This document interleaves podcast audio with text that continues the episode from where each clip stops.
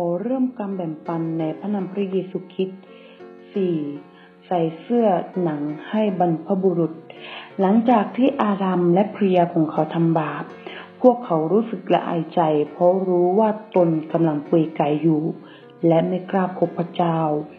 พวกเขาจึงได้เอาใบของต้นมะเดื่อมาเย็บเป็นเครื่องปกปิดกายแต่ถึงพวกเขาต้องการจะปกปิดร่างกาย แต่ก็ไม่สามารถทำได้ เพราะเมื่อใบไม้ถูกแสงแดด มันก็จะหิวเฉา อิสยาบทที่ 64 ข้อที่ 6 และในปฐมกาลบทที่ 3 ข้อที่ 7 และข้อที่ 21 ได้เขียนไว้อีกว่า พระเยาเวพระเจ้าทรงทำให้เสื้อ ด้วยหนังสัตว์ให้อาดัมและภรรยาของเขาสวมปกปิดร่างกายเหตุการณ์นี้สามารถบอกเป็นนายว่า เป็นไปไม่ได้ที่คนเรา ก็คือคนบาปจะปกปิดความบาปของตนด้วยวิธีการของมนุษย์ หรือด้วยวิธีการประดิษฐ์ เพราะความชอบธรรมทั้งหมดที่มนุษย์สร้างขึ้นเองนั้น เป็นเหมือนกับใบไม้รวมถึงความชอบธรรมบนดวงอาทิตย์ เพราะไม่นานมันก็จะเฉวเฉาไป และในวันที่พระเจ้าทรงพิพากษานั้น ในวันแห่งการพิพากษาจะไม่สามารถยืนหยัดได้ ให้เราดูในทิฏตัดบทที่สามข้อที่ห้ามาลาคีบทที่สี่ข้อที่สิบสองนอกจากจะสวมเสื้อผ้าหนังที่พระเจ้าจัดเตรียมไว้ให้เท่านั้น จึงจะทำให้เขาคนนั้นยืนต่อหน้าพระพระเจ้าได้ด้วยไม่ต้องอับอาย แต่การที่พระเจ้าจะทำเสื้อหนังนั้น แน่นอนว่าพระเจ้าจะต้องหลั่งเลือดของสัตว์ นี่เป็นสัญญาณบ่งบอกว่า คนบาปต้องการได้รับความรอดและต้องมาหาพระเจ้า พวกเขาต้องการพระเจ้าผู้บริสุทธิ์ที่จะสิ้นพระชนแทนเพื่อเขา รับบัติสมาด้วยพระโลหิตของพระเยซูคริสต์ให้บาปได้รับความรอดและสวมเสื้อแห่งความชอบธรรมนั่นเอง ให้เราดูในสองโครินบทที่ห้าข้อที่ยี่สิบเอ็ดและกิจการบทที่สองข้อที่สามสิบแปดกาลาเทียบทที่สามข้อที่ยี่สิบเจ็ดนั่นเอง ฉะนั้นวันนี้ เราได้สืบทอดความบาปนี้มาจากอาดัมและเอวา วันนี้เราทุกคนเป็นบาปมีบาป แต่เราไม่สามารถใช้ความชอบธรรมของเราเพื่อมาลุกล้างบาปนี้ได้ มีเพียงแต่จะใส่เสื้อหนังที่พระเยซูทรงเตรียมไว้ที่พระเจ้าเตรียมไว้ให้เรา เมื่อเราใส่แล้วเราจะปดเราจะปกปิดร่างกายของเรามิดชิด และเราจะไม่ต้องอับไออีกต่อไป แต่กับใดที่เรายังไม่รู้จักที่จะใช้หนังของพระของพระองค์นั้นมาปกปิดร่างกาย แต่ใช้ความชอบธรรมของตัวเอง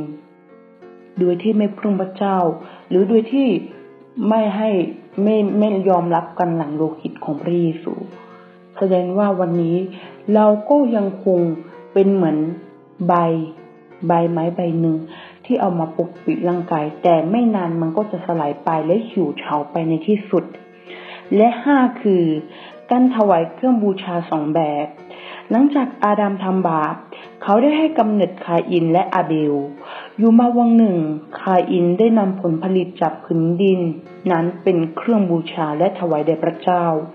ส่วนอาเบลได้ถวายลูกหัวปีของฝูงแกะและไขมันของแกะด้วย ในปฐมกาลบทที่ห้าข้อที่สามถึงสี่พระเจ้าทรงพอพระทัยสิ่งที่อาเบลถวายและเครื่องบูชาของเขา แต่พระเจ้าไม่ทรงพอพระทัยกับคาอินและเครื่องบูชาของเขา ให้เราไปดูในปฐมกาลบทที่สี่ข้อที่ห้าของถวายของคาอินไม่เป็นที่ยอมรับของพระเจ้า ไม่เพียงเพราะปัญหาในชีวิตของเขาเท่านั้น แต่ยังเนื่องจากปัญหากับเครื่องบูชาของเขาด้วย เพราะมีคำกล่าวไว้ในพระคัมภีร์ว่า บาปได้เข้ามาในโลก เพราะคนคนเดียวในโรมบทที่ห้าข้อที่สิบสอง คนบาปจะถวายเครื่องบูชาทุกชนิดด้วยความขอบพระคุณต่อพระเจ้า นับเป็นเรื่องที่ดี แต่ถ้าหากคุณถวายเครื่องบูชาของคุณโดยการไม่สำนึกผิด และถวายเครื่องบูชานั้นธรรมดาทั่วไป พระเจ้าก็จะไม่ทรงพอพระทัยนั่นเอง ให้เราดูในฮิบรูบทที่เก้าข้อที่ยี่สิบสอง ฉะนั้นวันนี้ทุกครั้งที่เราถวายสิ่งเหล่านี้เดี๋ยวพระเจ้าเราต้องถวายด้วยความจริงใจ และถวายด้วยความสำนึกผิด และเรียนรู้ว่าเราเป็นคนบาปนั่นเอง พระเจ้ายอมรับอาเบลเพราะเขาเป็นคนดี รวมถึงเครื่องบูชาของเขาด้วย เหตุการณ์นี้และเหตุการณ์ที่พระเจ้าฆ่าสัตว์และเอาเสื้อผ้าหนังมาปกปิดความอับอายของบรรพบุรุษสอให้เห็นเป็นนายว่า การที่มนุษย์จะได้รับการชอบพระทัยจากพระเจ้าได้นั้น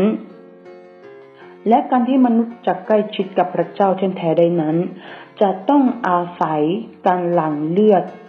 ของสัตว์แทนเขานั่นเอง ในฮีบรูบทที่สิบข้อที่สิบเก้าถึงยี่สิบสองแต่มาถึงบัดนี้เราอยู่ในยุคสมัยใหม่ ในพระคัมภีร์พันธสัญญาใหม่ไม่ต้องการให้เราทำ เครื่องบูชาถวายแด่พระเจ้าอีกต่อไป แต่สิ่งที่เราทำนั้นก็คือการอธิษฐานนั่นเอง การอธิษฐานนั้นเหมือนกับการถวายเครื่องบูชาอย่างหนึ่งในสมัยนี้ ฉะนั้นทุกครั้งที่เราอธิษฐาน เราต้องอธิษฐานด้วยความจริงใจ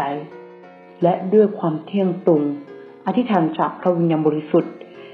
และทุกครั้งที่เราอธิษฐาน ตอนนี้เราอาจจะไม่ต้องใช้สัตว์เพื่อมาหลั่งเลือดแทนเรา แต่ที่เราไม่ต้องทำแบบนี้ก็เพราะว่า พระเยซูได้ลงมาไถ่บาปแทนเราแล้ว และการที่พระเยซูลงมาไถ่บาปแทนเรานั้น พระองค์ต้องการและทรงหลั่งเลือดเพียงครั้งเดียวเป็นพอ เพราะถ้าพระองค์หลั่งเลือดแล้วลันโลหิตของพระองค์แล้ว แสดงว่าทุกคนก็กลายเป็นคนใหม่ และทุกคนที่ใช้พระนามของพระเยซูคริสต์และบัติสมาและเข้าสู่คริสตจักรเที่ยนแท้ ก็กลายเป็นคนของพระองค์ในที่สุดนั่นเอง ฉะนั้นวันนี้เราจึงไม่มีการใช้สัตว์เพื่อมาฆ่าเขาแล้วนำเลือดมาแทนของเรานั่นเอง และหกคือ น้ำท่วมทำลายโลก หลังจากที่อาเบลถูกฆ่า พระเจ้าจึงได้มอบบุตรชายอีกคนหนึ่งก็คือชื่อเศษให้กับอาดัม เพื่อจะให้เศษคนนี้สืบทอดความเชื่ออันบริสุทธิ์และความดีของอาเบล ในปฐมกาลบทที่สี่ข้อที่ยี่สิบห้าถึงยี่สิบหกจากลูกหลานของเศษนี้ทำให้เอโนดขึ้นสู่สวรรค์โดยไม่ต้องตาย ในปฐมกาลบทที่ห้าข้อที่ยี่สิบเอ็ดถึงยี่สิบสี่แต่เมื่อเวลาผ่านไปเมื่อเวลาถึงของเวลาของโนอาในยุคสมัยของโนอา พระบุตรของพระเจ้าคือผู้เชื่อเหล่านั้น ได้ล้มลง และไม่เชื่อในพระเจ้าเหมือนลูกหลานของคาอิน เพราะเขาเหล่านั้นได้ละทิ้งพระเจ้าทิ้งแท้และกระทำทุกอย่างตามอำเภอใจ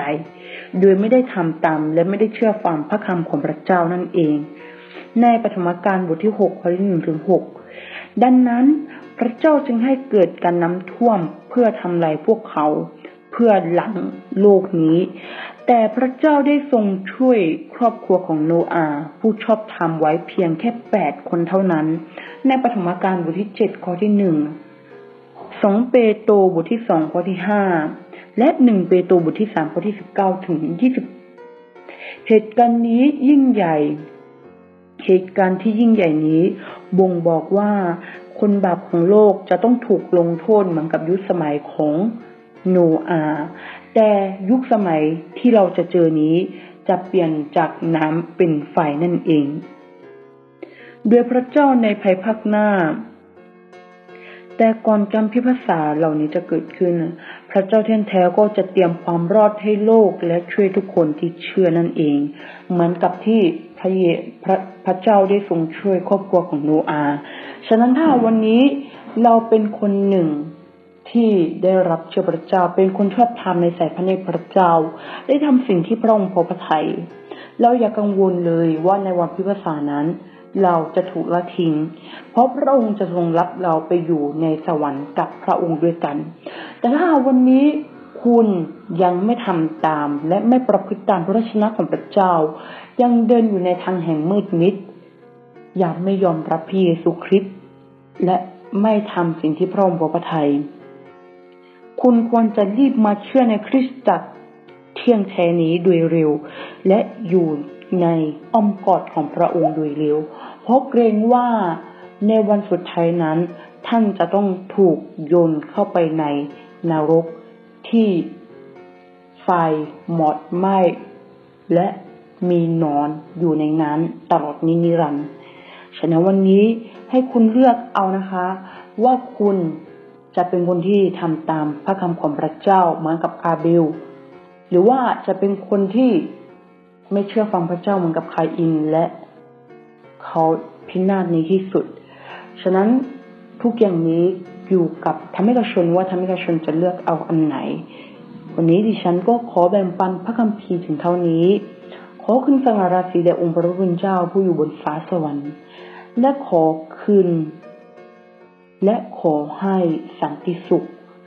ความรักความเมตตาจากพระเจ้าดำรงอยู่กับธรรมิกชนทุกคน อาเมน